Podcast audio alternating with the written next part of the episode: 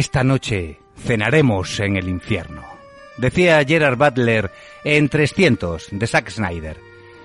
Vosotros, oyentes de APQ Radio, cenáis en vuestras casas un lugar mucho más agradable que el infierno, escuchando el programa más variado y didáctico dedicado al cine y la televisión.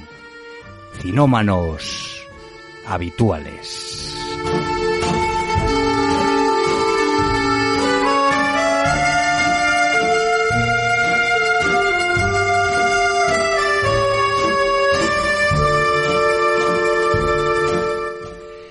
El grueso cinómano de hoy estará dedicado a una productora que cuenta con 87 años de vida escalofriante, de terror bizarro, de erotismo gótico, de sangre enlatada y actores míticos. La muy británica Hammer hizo las delicias de los aficionados al terror y al suspense, produciendo películas durante las décadas de los 60 y 70 con su inconfundible sello clásico de ellas, de sus actores y directores, así como de la propia historia de esta mítica productora. Hablaremos Quique Martínez, Pipe Ferrero y yo mismo en esta edición de Cinómanos Habituales.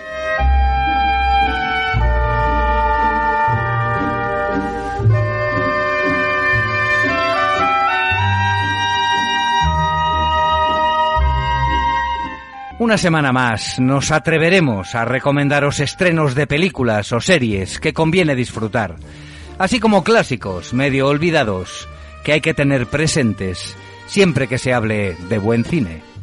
Por eso, recomendamos las recomendaciones para que estéis recomendados al 100%.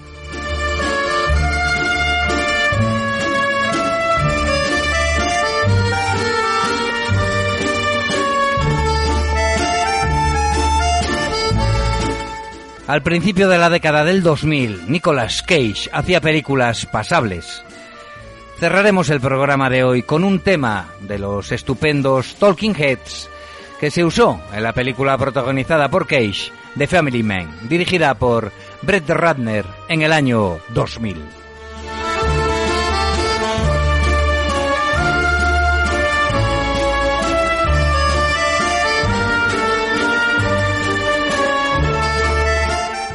Y contaréis con vuestros minutos de gloria radiofónica si os atrevéis a mandar un correo a la dirección del programa Cinómanos Habituales arroba gmail.com diciendo lo que os gusta del programa y lo bien que lo hacemos.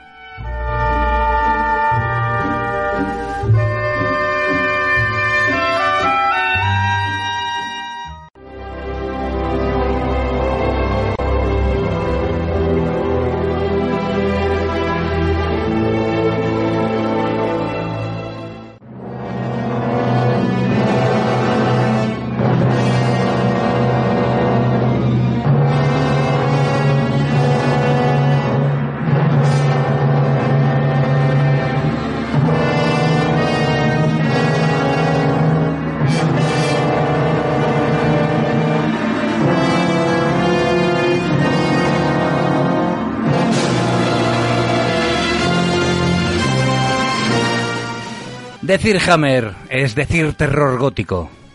Decir Hammer es decir erotismo. Decir Hammer es decir sangre, violencia, colorido. La Hammer Productions LTD nació en 1934 como proyecto cinematográfico de un comerciante de joyas llamado William Hans.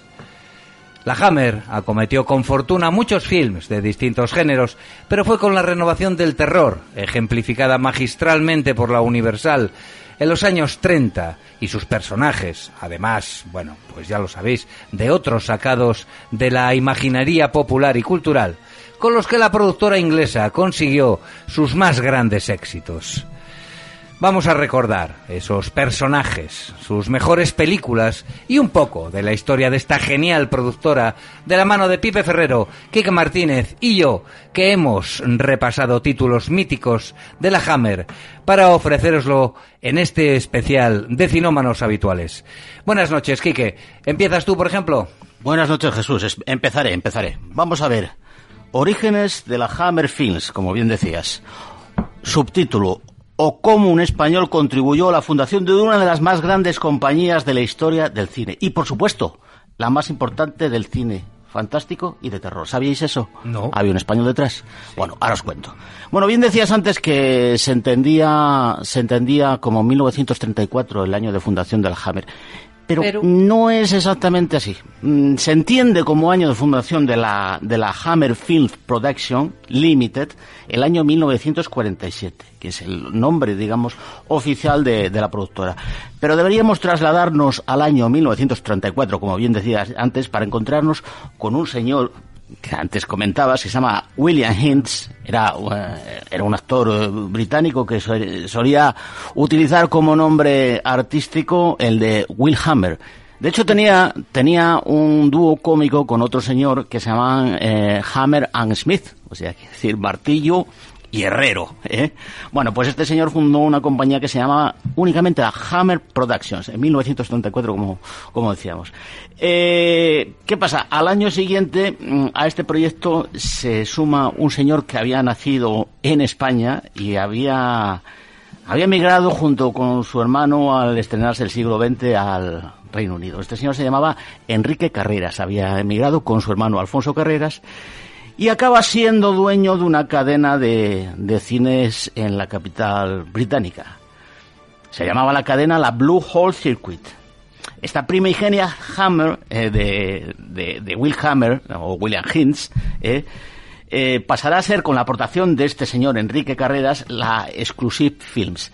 Guardarían el, para sus produ- producciones el nombre de, de Hammer y utilizarían para distribución el nombre de Exclusive Films. Bueno, pues ya tenemos, ya tenemos a los dos padres de la criatura en escena, William Hintz y Enrique Carreras. Solo habría que esperar un año para, para ver cuál sería la primera producción de esta Hammer original y es una producción que ya nos avisaría sobre la dirección que a nivel de, de género y de estilos y temáticas eh, iba, iba a tener- tomar esta compañía y que evidentemente la haría inmortal, absolutamente inmortal. En 1936 se produce y se estrena la película The Mystery of Mary Celeste, el misterio del Mary Celeste, es un barco, ¿eh? también conocida como The Phantom Ship. Es una historia de suspense y misterio sobre un barco que en 1872 desaparece, eh, apareciendo tiempo después, bastante tiempo después, sin tripulación, pero con la carga eh, completamente intacta. Bueno, eh, esta película está dirigida por tal Denison Clift, tengo que reconocer que no conozco. Y en cuanto a la interpretación, vamos a ver que, que Hins y Carreras aquí sí van a apostar a caballo ganador. Estamos hablando de 1936. Apuestan a caballo ganador y meten para protagonizar esta cinta nada más y nada menos que al gran Bela Lugosi. ¿Eh? Ya lo tenéis. ¿Creíais que Bela Lugosi había Solo trabajado Drácula. con No. la Universal? No. En el origen de la Hammer nos encontramos a Bela, Lugosi. No encontraron ni rastro de esa película para poder ver, aunque sea en Sí, YouTube o alguna nada, cosa. no. No he encontrado No. nada, alguna referencia, pero bueno, se supone que será difícil encontrar. Bueno, pues ya sabéis que este que este que había triunfado con las grandes producciones de la, de la Universal, eh, con su inolvidable Conde Drácula, pues lo vemos aquí en, en la Hammer. Este tipo de, producción, de producciones consiguen que la compañía pueda despegar relativamente, pero ¿qué pasa? Que mm, en 1939 eh, estalla la guerra, lo que eh, viene a implicar que las producciones se, pa- se paran, la producción cinematográfica se para en la Hammer concretamente hasta 1945 que es el momento en el que, aparte de re- reanudarse la producción, se, eh, se da un, un, un cambio generacional en lo que es la productora. Los hijos de, de William y de Enrique eh, son Anthony Hintz, nacido en 1922, y James Carreras, eh, nacido en 1909, muerto en el 90. Bueno, James Carreras, también conocido como Sir James Carreras, este ya es británico, ¿eh? Sí. Este ya no nació en España. Pero es hijo del Sí, fundador. eh, junto con sus padres, que eran mayorcitos, eh, se dedican, digamos, a dirigir los designios de, de la Hammer. Y allá por eh, 1947, como decíamos al principio, eh, esta Hammer Production se convierte en la oficialmente conocida como Hammer Films Production Limited. Bueno, la primera película de esta Hammer Films Production Limited es de, del 48, se llama River Patrol y es vamos, un modestísimo film de 46 minutos destinado a convertirse en programa de complemento de algún estreno importante. Jess Carreras en este momento había adoptado una filosofía en su momento muy hollywoodiense eh, desde el principio, que era producir películas muy rentables al menor costo posible y para llevarlo a cabo fijó un techo de presupuestos en sus películas, que eran eh, 20.000 leguas esterlinas, 20.000 libras esterlinas. Nada, eh, no se podían pasar de ahí y había que sacar perras gastando lo menos posible. Mm, me suena de algo esto, ¿eh? Sí. Bueno. Eh, como no podían darse, digamos, el lujo de contratar grandes estrellas, como había hecho en su principio con este Bela Lugosi en el 34, pues entonces había que buscar una manera de hacer atractivo al gran público este, este tipo de películas. Entonces se dedicaron, digamos, a, adaptar al cine seriales radiofónicos famosísimos y hacer películas sobre títulos o temas populares. ¿eh? Eh, poco a poco, carreras se fue dando cuenta de que lo más rentable eran los films de, de suspenso, intriga, los thrillers, que harían tan famoso, tan famosa la compañía. Uno de los primeros ejemplos, uno de los primeros ejemplos llegó con Room to Let, eh, del que sería una adaptación, digamos, de un éxito radiofónico.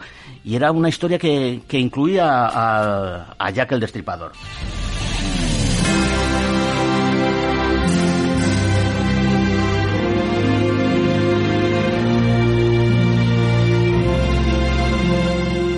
Buenas noches, compañero. Buenas noches, Pipe. Bueno, pues yo eh, voy a comentaros un poco de si hubo un actor mítico, hubo dos, ¿no? Uno eh, en la Hammer y fuera de la Hammer, evidentemente, ese es Christopher Lee, ¿no? Sí, señor. Todos- actor mítico, mítico con una apasionante vida, la de este niño rico, ¿eh? Niño rico que no se conformó con vivir una vida burguesa y acomodada, no, no. Se dedicó a hacer todas las variadas cosas que el tiempo le permitió, porque tendría una vida muy larga, próspera y muy interesante, durante los longevos 93 años que vivió. Y ahora mismo vamos a enumeraros alguna de esas cosas, centrándonos en el cine, evidentemente. Bueno, para empezar, ¿en qué entorno creció? Pues Sir Christopher Frank Carandini Lee era hijo de un banquero y teniente coronel londinense y de una condesa de ascendencia italiana. Casi nada. Pariente lejano del general Lee de la Guerra Civil estadounidense por parte de padre y dicen que descendiente de Carlo Magno por la parte materna. De ahí vamos a enlazarlo con una cosa que comentaré más adelante, ¿no? Y que suena de fondo, Sí, ¿eh? señor, y que está sonando de fondo. Bueno, gigante en el mundo del séptimo arte, ¿eh? no solo por su altura, sino además por las más de 250 películas en las que participó. Un auténtico gamaleón del celuloide, que ha participado en míticas sagas e innumerables clásicos, interpretando decenas de papeles totalmente dispares, que iremos desgranando. Nació en Londres en el 22, 1922, comenzando su carrera de actor en el 47. ¿Y dónde comenzó? Pues en pequeñas obras de teatro y en la ópera. Sí, señor. Era vocalista, vocalista. Luego en el cine debutó al año siguiente, en el 23, siendo figurante en Hamlet. Y ahí, en ese, en ese mismo en esa misma película conoció a- al otro gran nombre de, de la Hammer, ¿no? Eh, como es eh, su compañero Peter Cushing. Peter como es su compañero que Quique os desgranará más de él por Más eso no quise deciros el nombre Me lo has pisado. no, pero bueno, no quise decir el nombre, Alberto, ya, con el tal.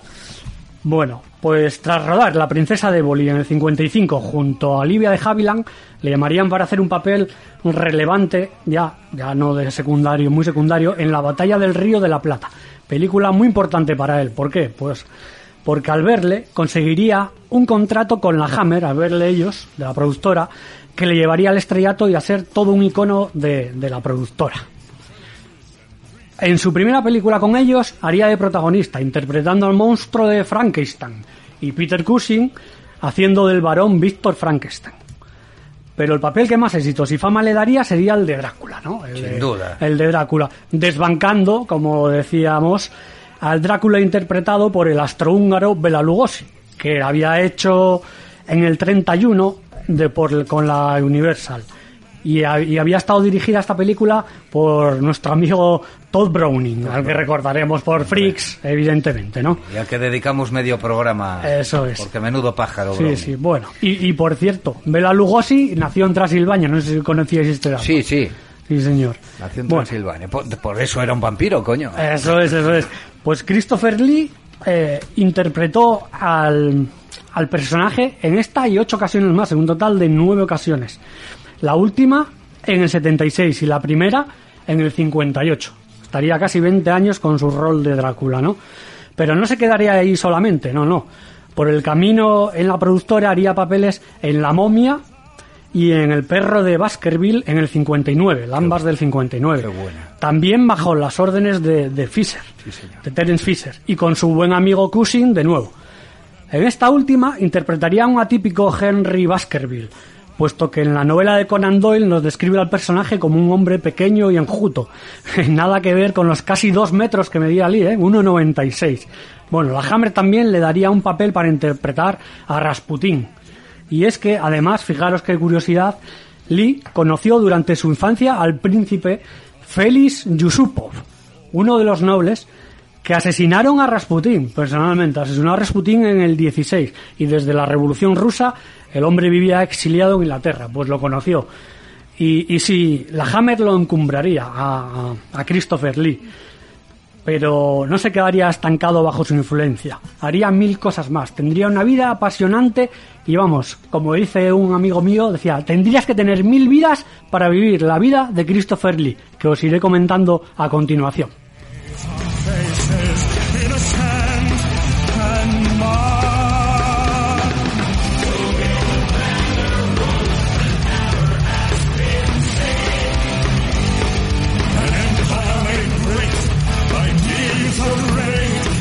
Bueno, está sonando, está sonando, luego nos lo aclararán tanto Quique como Pipe, un disco especial. Así que, bueno, a mí me toca, a mí me toca hablar del director más famoso de la productora, el que unió por primera vez a los actores y equipo técnico que dio fama imperecedera a la Hammer. Ese tío se llamaba Terence Fisher y sin duda influyó en el género de terror cinematográfico de manera decisiva. Fisher, que había nacido en Londres también en 1904, planteaba un terror explícito que, si bien hoy está buenamente asumido, no tenía precedente en su momento. Fue el primero en realizar películas de terror en Technicolor, en las que todo hay que decirlo, se notaba mucho la espesa salsa de tomate que sustituía a la sangre en las escenas más macabras. Fisher, desde mi punto de vista, dotó a la productora de su sello característico, esa ambientación gótica, esos colores rabiosos, interpretaciones clásicas y violencia explícita, además de erotismo, con vampiresas en seductores picardías, que más tarde traería a España Jacinto Molina, más conocido por Paul Nashi, del que hablaremos, sin duda, en futuros programas, porque es un sujeto, un cineasta, que yo creo que merece la pena recordar. Bueno, decía que, que Terence Fisher le había dado un vuelco al terror filmado con su característica forma de hacer películas. La primera que recuerdo de este tío fue la terrorífica que acaba de mentar Pipe, El perro de los Baskerville, de 1959. Es un relato gótico genuinamente inglés, con Peter Cushing, claro, interpretando al detective más famoso de la época victoriana, Sherlock Holmes. Cuando la vi de niño, quedé tan acojonado que me daban miedo los perros grandes. De verdad te lo digo, ¿eh? Claro, era un crío, ¿eh? Cuando la vi. Cushing, eh, el actor por antonomasia de la Hammer, hace un personaje casi, bueno, monacal, diría yo, ¿no? Lo más fiel que se puede interpretar del infalible detective creado por Arthur Conan Doyle. Pero Fisher había hecho antes, en 1957, La maldición de Frankenstein, un significativo título en la historia del cine de terror, con la pareja mítica Cushing Lee y la bella Hazel Coat. Una película rodada en Eastman Color, el hermano pequeño del Technicolor americano, con una magnífica ambientación, decorados realistas para la época, sobre todo el laboratorio. ¿eh? Si, si uh, repasáis esta película, eh, os daréis cuenta que ese laboratorio está calcado al que años después usó Mel Brooks en la parodia El jovencito Frankenstein. Sí. Con, bueno, con algo de sentido del humor, digo la, la película de Fisher, pero bueno, eh, un humor inglés, ya sabéis, un humor particular, ¿no? Y la criatura, como decía antes eh, Pipe, está interpretada por Christopher Lee, ¿eh? una criatura fea donde las haya, pero sin los tornillos característicos en las sienes. Te puedo comentar una, Por una supuesto. anécdota. ¿Sabes por qué no lleva los tornillos? Por los derechos. Por los derechos que le prohibió la Universal eh, al, al verde- venderle los derechos a la, a la Hammer. No le hacía ninguna gracia a la Universal, a la Universal que, que se llevaran a la Hammer los Los derechos de- tornillos, de, Frankenstein y eh, lo- los tornillos que había creado un señor que se llamaba Jack Pierce, que era un auténtico artista del maquillaje y había creado esa imagen icono, icónica que teníamos de Sí, la del- cabeza, la cabeza Exactamente. cuadrada y Entonces, los tornillos. Tuvieron que Sí. rehacer el monstruo Sí. completamente. Y, y lo rehacieron es que parece un zombie. No sé si yo la vi hace poco, parece Sí, sí. un zombie. Sí, Es que sí, sí. Yo no, vi- parece- no se parece a nada. en- Vi en- el, último cuarto Monstruo. cuando le disparan en el en el, Sí. eh, en el eh, bosque aquel Sí, cuando sí, están sí. llegando los dos y tal y, y bueno sí bueno pues el maquillaje para la época está bastante currado sí. Sí, está y es. Frankenstein la gente se hacía pues lo que acabas de decir la idea y los tornillos los Eso. tornillos había que pagárselos Y la cabeza cuadrada. y la cabeza Eh, cuadrada todo. eso había que pagárselo a la Universal Y a Carlos. ¿Y a quién? Y a, y a Karloff. Y a Karloff, que era el que lo hacía, evidentemente. Pues, pues Fisher y la Hammer siguieron explotando el filón de la criatura y sus variantes con películas como Frankenstein, Frankenstein creó a la mujer de 1967, un curioso film en el que Peter Cushing intenta reavivar a una mujer interpretada por la rubia y escultural Susan Denberg. Y El cerebro de Frankenstein, del 69, una estupenda película dentro de la serie de Frankenstein con Cushing persiguiendo a la erótica Verónica Carlson. Esto era un pibón, ¿eh? yo estuve, que vive todavía Verónica Carlson, y es una mujer aún muy atractiva a pesar de los 70 y muchos años que tiene. Y, y, eh, bueno, era de las que de las que llamaban la atención, un reclamo más, ¿no? Aparte de que, bueno, como actriz podía tener más o menos calidad, era una mujer vamos, de bandera. El guion de El cerebro de Frankenstein es de Bert Batt, que por cierto hizo varios, eh, para una impecable dirección de nuestro amigo Terence Fisher.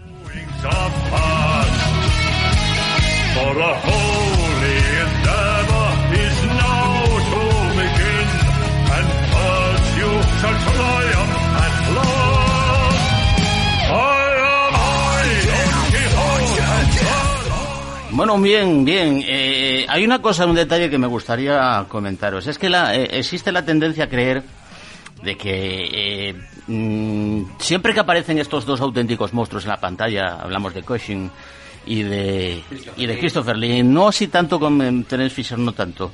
Siempre estamos eh, viendo una, una película de, de Hammer, pero no es así, amigos, no, no es así.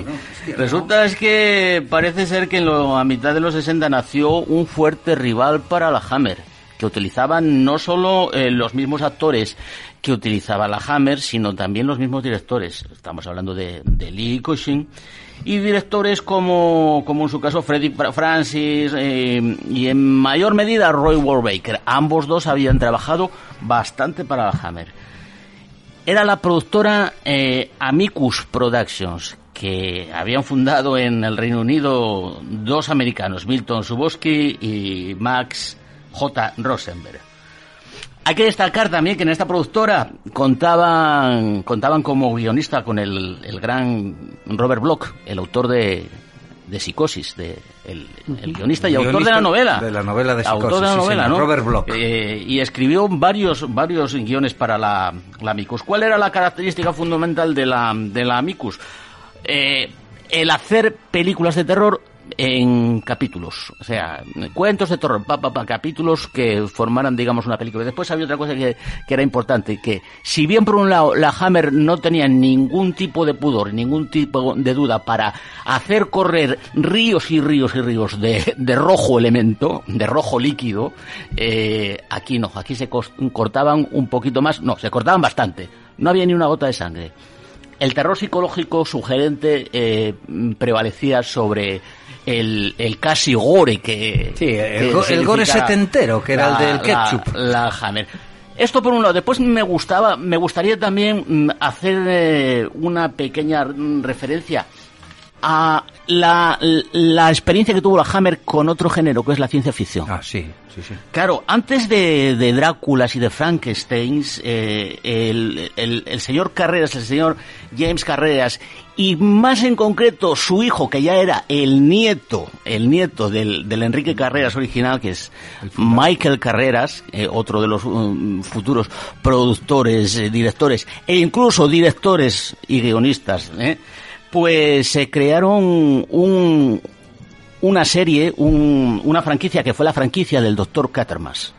¿Os suena esto del, experimento del doctor, Catermas, eh, eh, lo desconocido? Pues una película de estas de ciencia ficción con marcianos, con medio terror, medio ciencia ficción, que empezó a funcionar muy bien, muy bien y realmente eh, sirvió para que la Hammer saltara al vacío y se decidiera a coger los derechos de la Universal, que tan bien le hicieron con sus Frankenstein y sus Dráculas, y su hombre lobo también, que también tuvieron un hombre lobo en el 61 con Terence Fisher, y introduciendo como actor al gran Oliver Reed.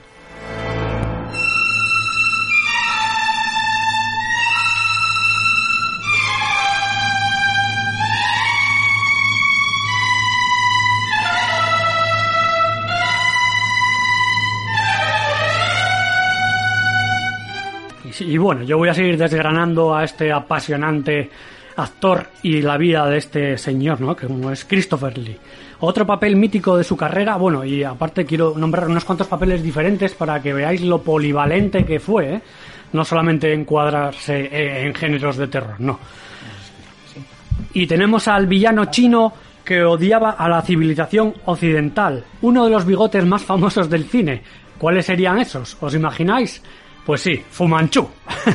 Ah, es verdad. claro, papel. Hombre, claro. Fumanchu, papel que había interpretado antes, por cierto, el mencionado Boris Karloff, Karloff. sí, sí. Sí, señor.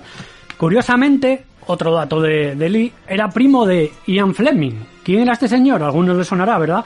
Pues nada más y nada menos que el creador de las novelas de James Bond Exacto. de James Bond, Ah, el cual quería a toda costa que su primo, Lee, interpretara a, a Bond, al mismo Bond en una película. Insistió, insistió, bueno, por activa y por pasiva. Pero no interpretó a Bond el señor Lee.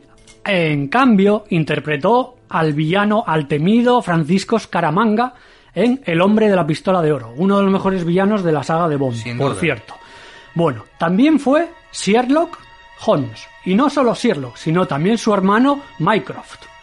Fijaros, interpretó al detective en varias películas, no una, comenzando con El collar de la muerte en el 62 de Terence Fisher, precisamente, fuera de la Hammer.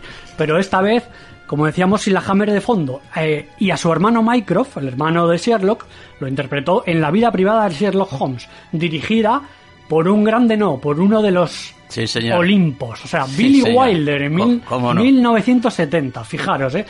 Además de estos roles que decimos, que ya son dispares vari- variados, fue la muerte.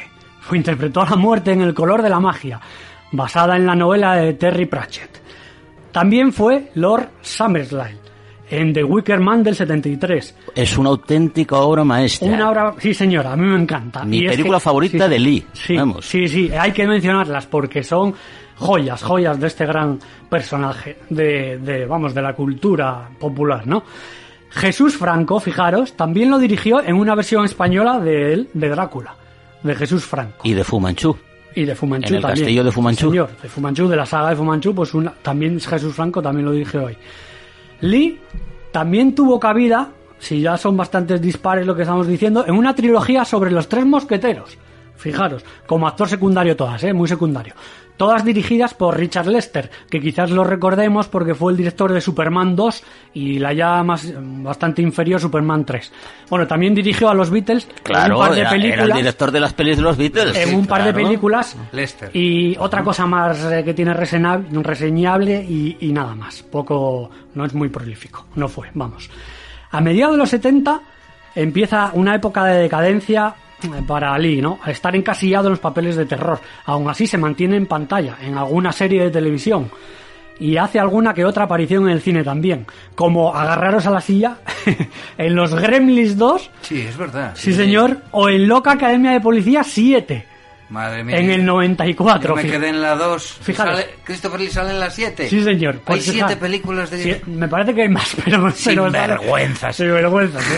Pues fijaros, de- es que he mencionado las dos mejores, ¿eh? De las que salen en esta época de Lee, porque las Sí, otras creo- son inmensas. Vamos, no Creo que a partir de la, de la, de la 10 creo que te, te las dan con los conguitos. Sí, salen con las magdalenas, Sí, sí, con las magdalenas, bueno, o con los chupachus, a saber. Bueno, bueno, ya al final, después de esta época, ¿no? Al final de los 90 es recuperado por uno de sus más devotos fans, como es el director Tim Burton. Tim Burton, Tim sí, Burton, eh, recibiendo pequeños papeles en Sleepy Hollow, Charlie, la fábrica de chocolate, o doblando voces en La novia cadáver. Llegado así su segunda juventud y otra etapa en la que lo volverían a encumbrar, se volvería a encumbrar otra vez, interpretando un gran papel. ¿Qué papel? Saruman, nada más y nada menos que Saruman, tanto en la trilogía del Señor de los Anillos como en la del Hobbit de Peter Jackson, ambas, ¿no? Hay una anécdota curiosa que os quería contar al respecto y es que antes del rodaje Christopher Lee quería a toda costa ser Gandalf. Igual que su primo antes quería que interpretara a Bond, él quería ser Gandalf. ¿Y qué hizo para esto? Pues para esto se hizo fotos disfrazado de Gandalf, él, ¿eh? disfrazado a su manera, ¿no? Porque de aquella no había nada. Y le envió estas fotos al director, A a Peter Peter, Jackson. Jackson. Sí, señor, sí, señor. Pero no, ya eh, lo quería interpretar, pero no. Jackson luego elegiría, a el señor, Ian- Ian- a un fan formidable Ian McKellen, ¿no? Pero al final de todo esto, del rodaje, Lee reconocería que era demasiado mayor ya para interpretar el rol de Gandalf, porque tenía que hacer demasiadas escenas a caballo si hiciera ese papel. Porque agarraros, ¿eh? Tenía ya casi 80 años, tenía 79 cuando rodaron la primera, Sí, que sí. luego salió en las sucesivas. O sea que nada. Y por si fuera poco, al principio del nuevo siglo también compaginó estos papeles con el Conde Doku en el ataque de los clones y la venganza de los Sith de la saga de Star Wars. Sí, sí. O sea que vamos. Papeles muy secundarios, pero Sí, bueno. sí, pero con- con- ahí, ahí estuvo, ¿eh? a, Hombre, la par claro. que, a la par que en, la, con- Los Señores de los Anillos. Con 80 tacos el tío. Sí, señor. Conde Doku, que interpretaba a él, incluso en sus escenas de acción, menos las de luchas con, con sable láser. ¿Por qué? Porque era sustituido por un actor de doblaje, debido a ser ya octogenario. Aquí ya estamos hablando que tenía ochenta y tantos. Sí, hombre, o sea, claro. Como claro. para agacharse o hacer Claro, claro. parte por la mitad y a sí, ver qué porque pasa. fijaros que esta situación que, que era doblado en las, en las escenas de acción pocas veces o casi nunca pasó durante toda su carrera. Porque no sé si hay récords sobre esto, pero tiene el, el récord de interpretar sus propias escenas de espada en las, en las películas que rodó durante toda su carrera porque era un excelente espadachín. Muy bueno, era muy buen espadachín. Bueno, también le puso la voz al personaje en la serie animada de Star Wars, Las Guerras Clon. Y luego dos detalles que os continuaré para terminar con la apasionante vida de este gran nombre.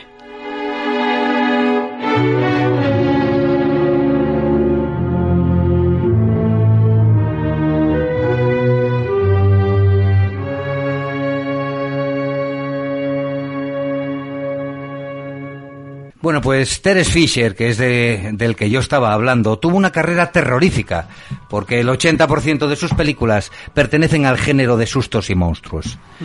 Se cansó de hacer largometrajes de Frankenstein, al que dio un giro dramático y bizarro, y se pasó al otro gran clásico del género, el chupasangres, perseguidor de voluptuosas churris en camisón, que dormía en un ataúd y medía dos metros. ¿eh? De, de, ¿De quién estoy hablando? Pues del que acaba de mentar ahora mismo Pipe, ¿no? Del gran Christopher Lee, que hizo del conde Drácula en nueve ocasiones, y aunque no le gustaba encasillarse, no le quedó otra que firmar un contrato con la Hammer para hacer de monstruo enigmático, con capa y colmillos, bien maquillado para ser la criatura del Dr. Frankenstein. Le acompañaba como creador o antagonista su amigo íntimo Peter Cushing, con el que sostuvo una relación de amistad y colaboración cinematográfica hasta la muerte de Cushing. Pero de estos dos monstruos ya os están hablando Pipe y Quique, que saben mucho más que yo.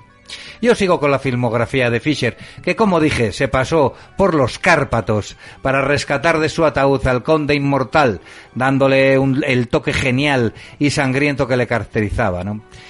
Su primera película se tituló, claro, Drácula, de 1958, imprescindible título del género vampírico y primera vez que Christopher Lee interpretó al conde amigo de la sangre, ajena, creado por Bram Stoker, como sabéis.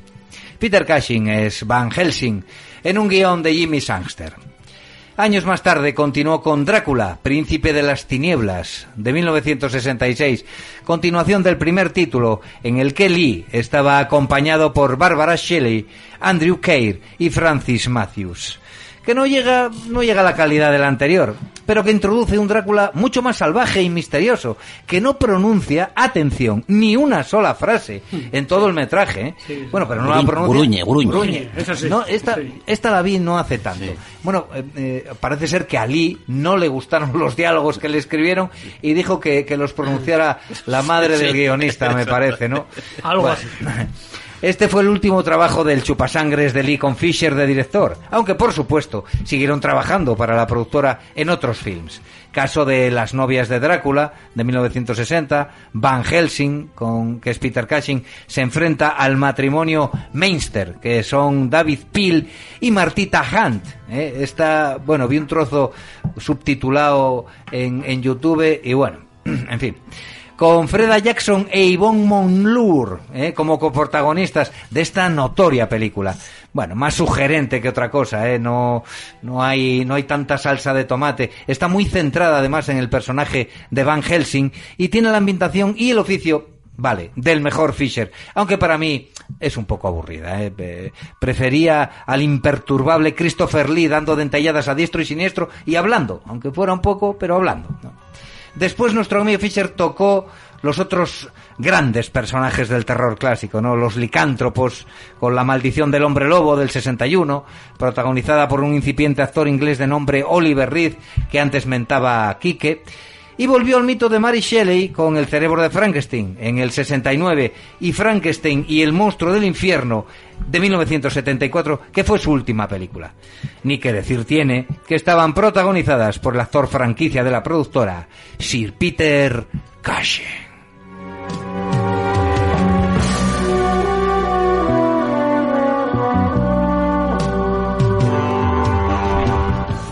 Bueno, y si, y si Lee había conseguido meterse en el cuerpo de, de Drácula, de, de la criatura de Frankenstein, de la momia y del archimalvado Fumanchu, ¿eh? y no hablemos ya de, de- la participación en las franquicias galácticas y tolkienianas, ¿eh? Peter Cushing le da la justa réplica eh, interpretando al varón Víctor Frankenstein, como bien decías, al cazavampiros Van Helsing, al mismísimo Sherlock Holmes y, sorpresa, a ese icono por antonomasia del orgullo friki como es el Doctor Who. Nada más y nada menos, Nada el que menos. viajaba en el tiempo, en la TARDIS, en esa cabina de policía en el Londres victoriano. La ¿eh? serie más larga de la historia de la Ahí televisión. está todavía. Pues ahí tenemos a dos películas que, que hizo el, el- el amigo Cushing con, con Doctor Who. Sí, señor. Pues nada, este señor nació en Londres. Se cree en otras crónicas que nació en Surrey. No, nació en Londres el 26 de mayo de 1913 para trasladarse pronto con su, con su madre a Surrey. Eh, su padre era agrimensor y los primeros trabajos que tuvo fue de ayudante de agrimensor. Cuando pudo, mm, se largó a Londres con una beca para, para disfrutar en el, eh, del teatro en el Sí lo digo, sí lo digo. En la Escuela Municipal de Música y Drama. Y en 1939 mm, ya da el salto al charco y lo vemos en Hollywood, donde participará en el clásico como primera participación no estelar, pero es importante, en el clásico de Alejandro Dumas, El hombre de la máscara de hierro, que había, eh, que había dirigido precisamente James El director del Frankenstein eh, de la de la Universal. Bueno, eh, volverá a Inglaterra en el 42, volverá nuevamente a, a Nueva York a participar en alguna función de Broadway, pasará la guerra en Canadá y en 1948, como muy bien- muy bien decías, eh, Pipe, eh, se encuentra con el señor Sir Laurence Olivier en su Hamlet en un papel ya protagonista, mm, mm, no protagonista, pero digamos de empaque, y coincidirá en un, con, con otro actor eh, que tiene un pequeño papelito que es el gran, el gran Christopher Lee. A partir de ese momento se volvieron a encontrar un montón de veces. Dos años después, en el 50, se encuentran en el Moulin Rouge, de, en el, con el Moulin Rouge, película, no en el, no en el local, ¿eh? de, del gran John Huston. Eh, y a partir de ese momento, pues ya tienes el Frankenstein, el Drácula, el perro de los Vázquez, la, la, la, etcétera, etcétera, etcétera, etcétera. Y así siguió interpretando pues películas con la Hammer, con la Amicus, eh, como decíamos antes, por, por ejemplo, eh, Yo Monstruo, que, que era, digamos, una revisitación del mito de el Dr. Jekyll, y hasta que llegó en 1976 Star Wars. Y entonces Star Wars ya sabéis que fue un momento eh, importantísimo ya con en la madu- en la madurez, ¿eh? Eh, Grand Moff Tarkin, el- el jefe el jefe de Darth Vader. Casi nada. ¿Eh? y, en Casi zapa- nada. y en zapatillas. Bueno, ¿qué otra cosa importante podemos hablar? Pues su participación en el universo televisivo.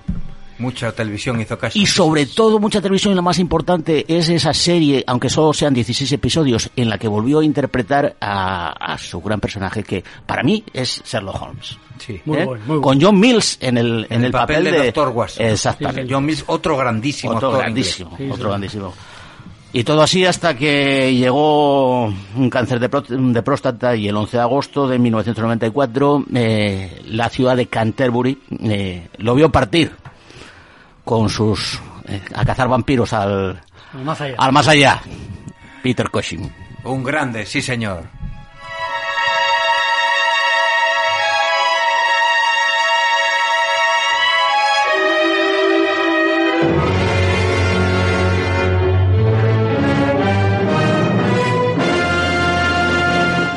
Bueno, yo voy a finalizar porque vaya, vaya dos monstruos, ¿eh? Acompañados de Terence Fisher, ¿eh? Eh, Jesús, Quique. Terrible, terrible. Vaya, Eh, vaya. tenemos aquí, vaya una...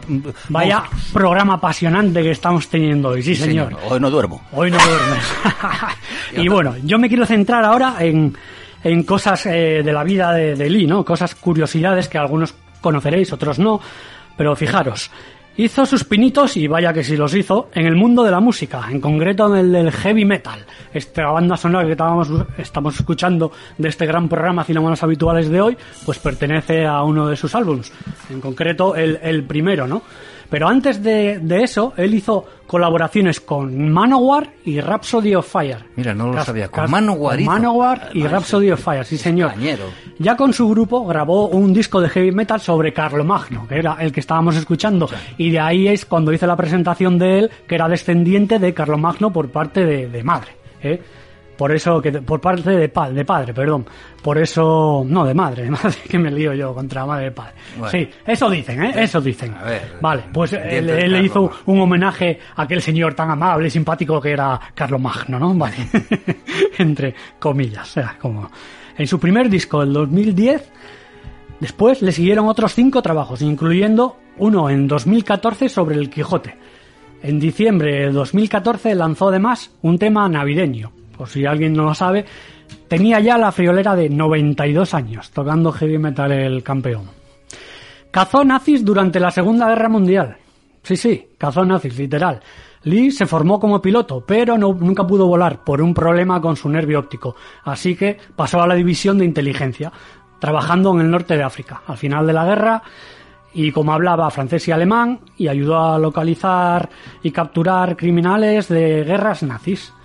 Casi nada. Además, fue parte de una unidad de agentes secretos. Sí, sí, fue espía también, agente secreto.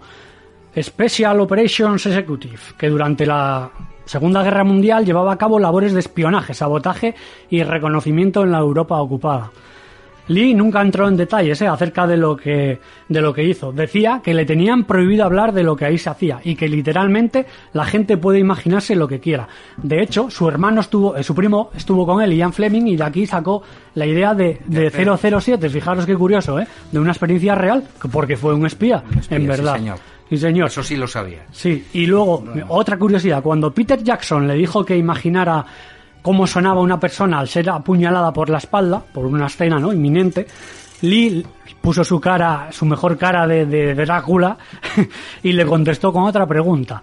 Le dijo, ¿acaso tienes alguna idea del tipo de ruido que hace una persona cuando se la apuñala, a lo que Peter Jackson hizo, tragó saliva, ¿no? Y no dijo nada más. Como diciendo, madre mía, ¿qué le voy a decir al Claro, hombre este, este no? ¿Qué le voy a decir? Aparte de todo esto, ¿eh? si nos parece poco, hablaba inglés, italiano, francés, alemán y español. Chapurreaba el sueco, ruso y griego. Y podía mantener una conversación en mandarín. Pa, toma ya. Aparte de ser muy bueno con los idiomas, de niño era también muy buen estudiante y deportista. Jugaba cricket, squash, esgrima, de ahí su, su destreza en las películas, rugby, fútbol y hockey. Y por si fuera poco, también era muy buen nadador. Bueno, apasionante. ¿Qué más se puede decir ya? Un Una- tipo completo. Lo ¿eh? que decía el Y otro. vivió 93 años. 93 años, lo que decía el otro es que no perdió un segundo. Habría que tener mil vidas para vivir la apasionante vida de Christopher Lee.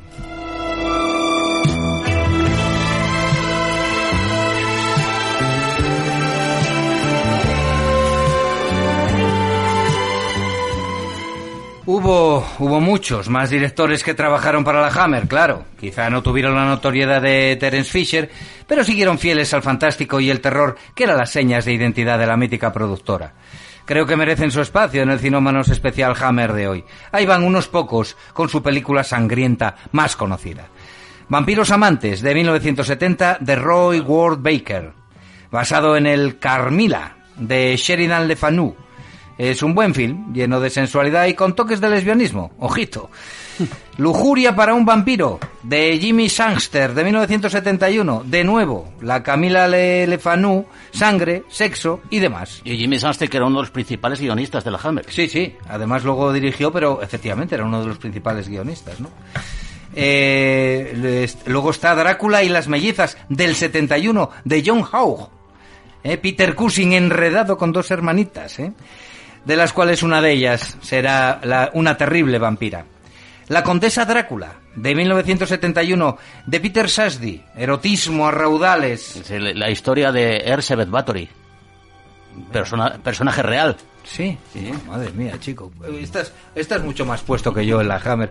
Porque yo de estas, a ver, algunas las tengo vistas, pero, pero todas no, por supuesto. Desde- de hecho, ahora lo digo, es una de las principales figuras femeninas del, sex- del, del género, ¿eh? la sensual Ingrid, Ingrid Pitt, ¿eh? es O- magnífica la Magnífica. eh, sí, ahí la tenemos haciendo de Ersebet Bathory, pero normalmente hacía el, el papel de ese otro icono que había dentro del mundo de los vampiros que era Carmila Kanstein, la gran va- vampira, Carmila. Carmila, Dios. Bueno, amigos, eh, hay que decir que revisar todas estas películas Oh. llevaría un mundo, un mundo de tiempo que no tengo. Eh, pero bueno, está aquí que aquí, bueno, pues para... ¿eh? Porque Kike no solo las vio, sino que además las recuerda. Porque yo muchas las vi, pero algunas no las recuerdo. Tuve que repasar fragmentos en YouTube, ¿no? Eh, y en páginas especializadas. ¿eh? Y recordé algunas que me parecieron muy buenas cuando las vi por primera vez. Pero hay que decir que, excepto algunas de las nombradas de Fisher, y no todas, la mayoría de las citadas han envejecido entre regular y mal. ¿eh? ya, el problema es que para ver estas películas, yo siempre lo digo, hay que, hay que ponerse en contexto. Exactamente. Claro, eh, Así es, ¿no? Toda esta gama de films exitosos a nivel de taquilla fueron muy atacados, además, por los críticos cinematográficos llamados serios, ¿eh? Sí. Quienes no estaban de acuerdo en que el Christopher Lee eh, Conde Drácula fuese más popular que el último drama de Laurence Olivier o alguna otra película seria. Sí. A las acusaciones de sadismo, sensacionalismo y mal gusto, Michael Carreras, eh, el CEO de la Hammer, como nos decía antes Quique, dijo en una oportunidad, la opinión de la crítica no nos preocupa lo más mínimo. Juzgamos nuestras películas según su rendimiento en la taquilla. Somos una empresa puramente comercial y producimos películas que para nosotros son como un cuento de hadas. Pues eso.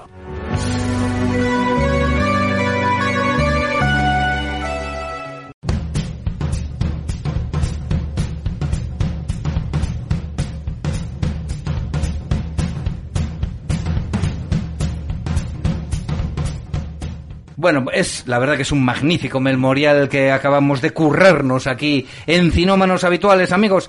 Lo único que no os recomiendo es poner ketchup a los manjares que estáis cenando esta noche.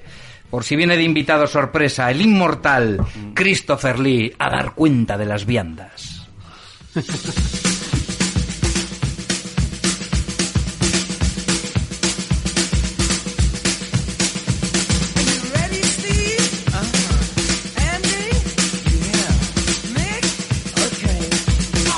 Bueno, vamos, vamos con los estrenos y recomendaciones. Hoy que tenemos un poquitín de tiempo, tampoco mucho. Quique, ¿tienes algo que decirnos? Una recomendación muy rápido. Una película de la Hammer. La película de la Hammer mm, preferida por este que habla.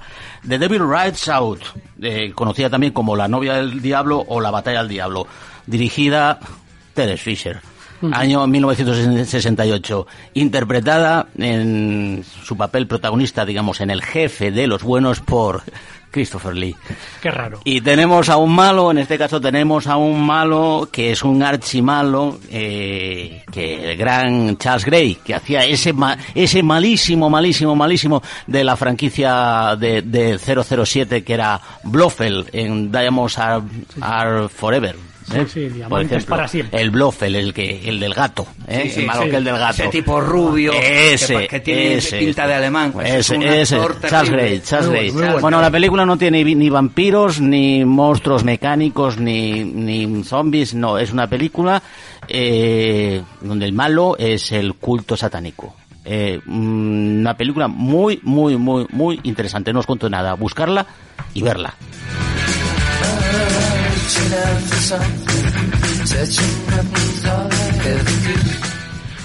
Y bueno, ya que estamos con estos actorazos y estas cosas, ¿no? Ya que hablé, las mencioné, pues continuar con la recomendación que hice hace dos semanas, que fue la del Señor de los Anillos, que teníamos el restreno, ¿no? Hace dos o tres semanas en el cine, pues ahora tenemos la continuación que es la precuela, ¿no? Como es el Hobbit.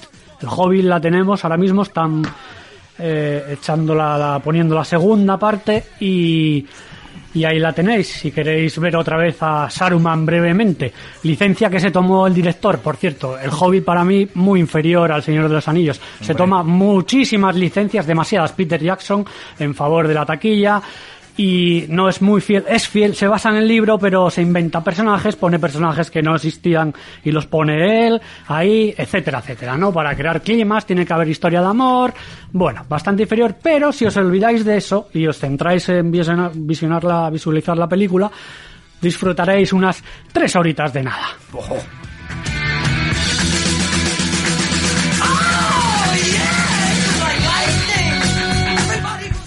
Hace tiempo que no recomiendo una serie. Mar o Down es una miniserie de siete episodios que trata sobre una investigación en una pequeña localidad de Pensilvania llamada Easttown. La otra parte del título, Mar, o Mare, o Mare, es para su protagonista absoluta, la maravillosa curvilínea Kate Winslet, detective que pelea contra un pasado insufrible, un divorcio reciente, una hija adolescente lesbiana, la custodia de su nieto y una madre amante de los Manhattan, a la vez que intenta resolver el asesinato y la desaparición de unas jóvenes vecinas de la pequeña población de Easttown. La serie narra la investigación, como tantas otras, aturullándonos de, de posibles asesinos, pistas falsas y dramas intensos. Pero también tiene mucho humor, es divertida, bueno, y muy entretenida. Pero sobre todo tiene a Kate Winslet, una actriz fabulosa, a mi modo de ver, que se muestra con la cara lavada, sin peluquerías ni potingues, vestida como un leñador, incansable bebedora de cerveza. Es su historia la que se narra en la serie, que para provocar incluye pues un asesinato y dos desapariciones. Además, mira, una que que a mí me encanta por otro tema también, nunca se operó ni se va a operar. No, no. Que lo dijo No, aparte es que se ha negado a que le metieran Eso ni es. Photoshop ni Eso es. nada que se le parezca. O sea, si tiene Michelines son suyos. Sí, si sí. tiene arrugas son suyos. Si tiene 50 años son suyos. también. 45, 45 Bueno, tiene. bueno. Bueno, estos roles de mujeres empoderadas sustituyen desde hace tiempo a los machos alfas de los 80 y los 90, a veces con mucha parafernalia sexista fallida y otras, como en el caso de Mayor Easton, con resultado más que notable, gracias al buen hacer de la Winslet, recomendable al 100%, creo yo.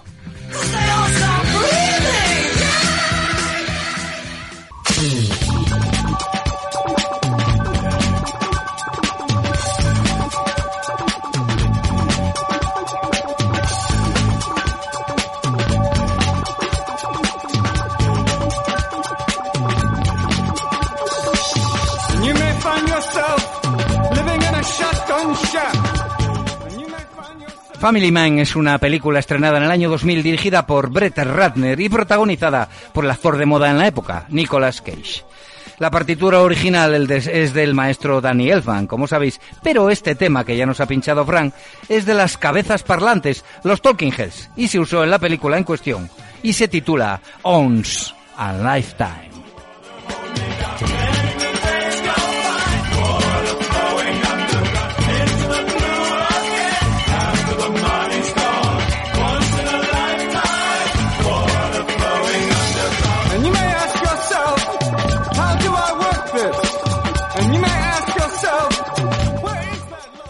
Y Macron se llevó un bofetón.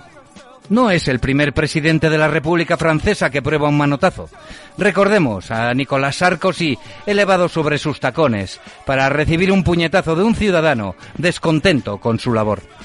Cualquier agresión es siempre reprobable, pero estas acciones prueban el distanciamiento de la clase dirigente con su pueblo y la verdad que no hay extraño, porque si el presidente sale a estrechar unas manos y de buenas a primeras le sueltan un bombazo, pues es casi normal que el hombre se distancie del pueblo que lo golpea y que le paga un suculentísimo sueldo.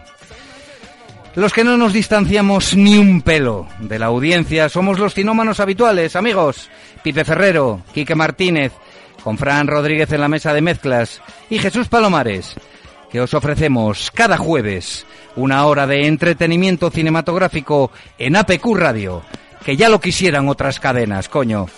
Buenas noches, amigos. Buenas noches.